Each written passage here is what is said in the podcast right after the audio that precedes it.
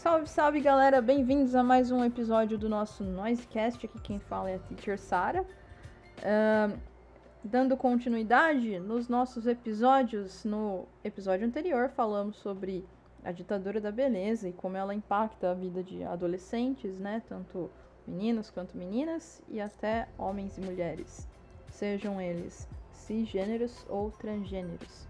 E hoje a gente vai enganchar num assunto que é completamente interligado ao que falamos no episódio anterior, que se trata de distúrbios alimentares, sendo eles bulimia, anorexia e vigorexia. Então, nesse episódio vocês vão conhecer um pouquinho as diferenças sobre eles e nós vamos também dar nossa opinião sobre como isso afeta a nossa sociedade nos dias de hoje. Fique aí para conhecer o nosso terceiro episódio. Salve, salve galera, eu sou o Du e sejam muito bem-vindos ao segundo episódio do Noisecast. Hoje a gente vai apresentar o tema distúrbios alimentares. Salve, eu sou o João. O primeiro distúrbio é a anorexia. São as pessoas que não comem e se vê obesa olhando para o espelho, mesmo estando muito magra. E aí, eu sou o Rafa e eu vou citar outros dois distúrbios, conhecidos como bulimia, que é quando a pessoa come e acaba se forçando a vomitar para não engordar, e a vigorexia, a pessoa que é, malha muito e usa bomba, mas não se vê é, da maneira que está.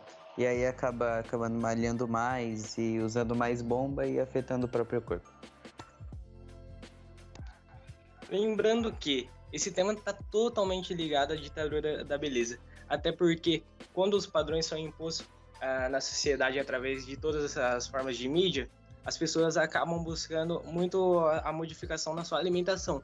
Assim, levando o seu corpo ao extremo e também a sua mentalidade. E isso acontece até com pessoas famosas, como a Isabelle Fiorentino, apresentadora do Esquadrão da Moda, Lady Gaga e Jessica Alba.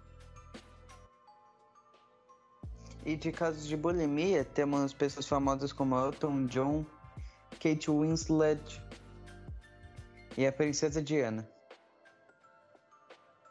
Gostaria de lembrá-los também, galera, que recentemente, acredito que dia 15 de novembro, nós estamos gravando aqui no dia 1 de dezembro, dia 15 de novembro lançou a quarta temporada de The Crown, que é uma série que fala sobre a família real britânica.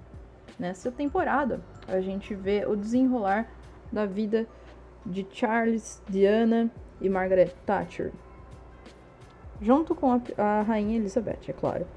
E na série podemos ver retratando um pouco desse distúrbio da princesa Diana, né, que ela tinha bulimia, e são cenas extremamente fortes. Recomendo aí para quem se interessa pelo assunto, dar uma olhada na quarta temporada. E aí, pessoal, estamos de volta aqui com o nosso episódio sobre distúrbios alimentares. É, aproveitando aí, a gente vai comentar um pouco mais sobre vigorexia, e nos bastidores do episódio, como vocês sabem, nesse meio aí a gente tem nossas discussões antes da gravação. Uh, estávamos falando sobre padrões de beleza e como isso é imposto aos homens, né? Hoje em dia não existe mais essa coisa do homem ser sarado, ser forte, mas isso era comum há alguns anos. No caso, há uns 5, 6 anos atrás. E agora a moda, né, o padrão de beleza masculino está completamente diferente, mas a gente ainda vê pessoas que sofrem de vigorexia e não só homens, mas mulheres também. E essas pessoas estão no meio atlético, principalmente quem é bodybuilder e quem é uh, e quem faz parte do esporte CrossFit, quem, no caso os profissionais do CrossFit. E aí, meninas, o que, que vocês têm para falar sobre isso?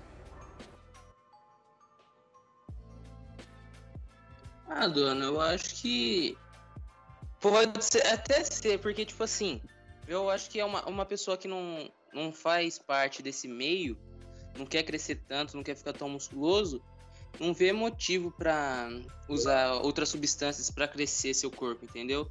Então eu acredito que no nível exagerado que chega a ser a vigorexia, só os atletas e fanáticos pelo corpo mesmo.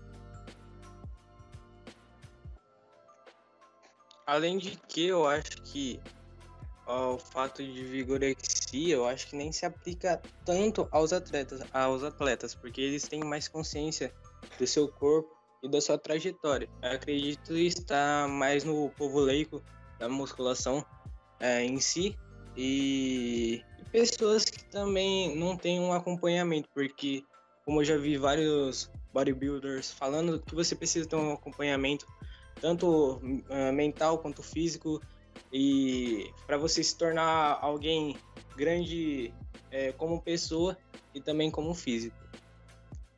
É, o acompanhamento serve tanto para você é, não ter lesões físicas, quanto para não ter a, a afetividade dessa doença. Mas falando em bodybuilder, né? Em como é o nome disso em português? É... Esqueci. Eu vou lembrar. Mas falando nisso, fisiculturismo, lembrei. Falando em fisiculturismo, é, eles vivem pela estética, certo? Não tem nada ali que envolve exercício físico para provar que você é um profissional. É puramente estético, certo? Então isso, de certa forma, é o desenvolvimento aí de uma vigorexia, porque você está vivendo em função da sua imagem, diferente de outros atletas que vivem pelo esporte em si. Talvez então fisiculturismo nem seja um esporte,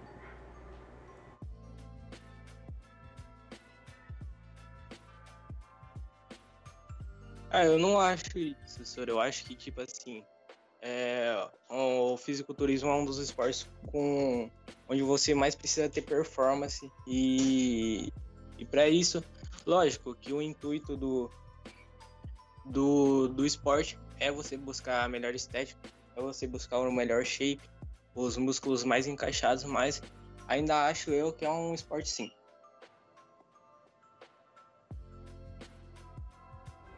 Bom, pensando então nessas duas variações, a vigorexia e a anorexia, olha só, ainda a gente discutiu no último episódio sobre essa diferença de homem para mulher. E vigorexia não é tratada com tanta seriedade para homem, principalmente, igual a anorexia tratada para mulher.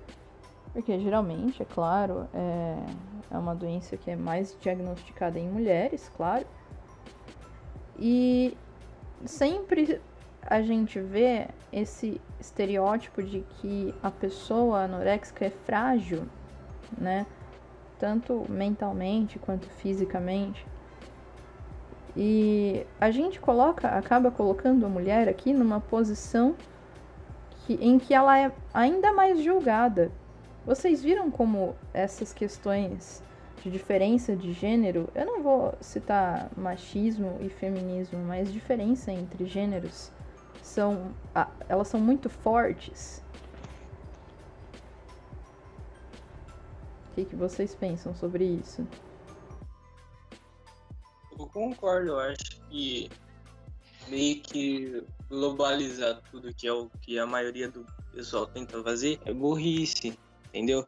Porque eu acho que a, cada um dos gêneros tem seus aspectos biológicos que, que não tem como você mudar, né? Não tem como você falar assim, ah, é, cada um, os dois são seres humanos, então os dois são uh, têm o mesmo tipo de pensamento, têm o mesmo tipo de criação, têm o mesmo tipo de, de aspectos físicos. Então eu acho sim que tem uma grande diferença entre os gêneros.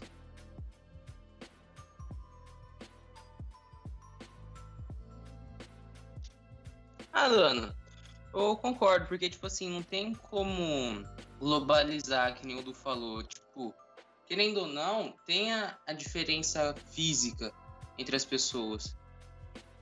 Vai existir a diferença, não importa o que aconteça, tá Beleza, galerinha? Então fiquem com o próximo episódio. Espero muito que vocês tenham gostado e falou! Falou, até a próxima.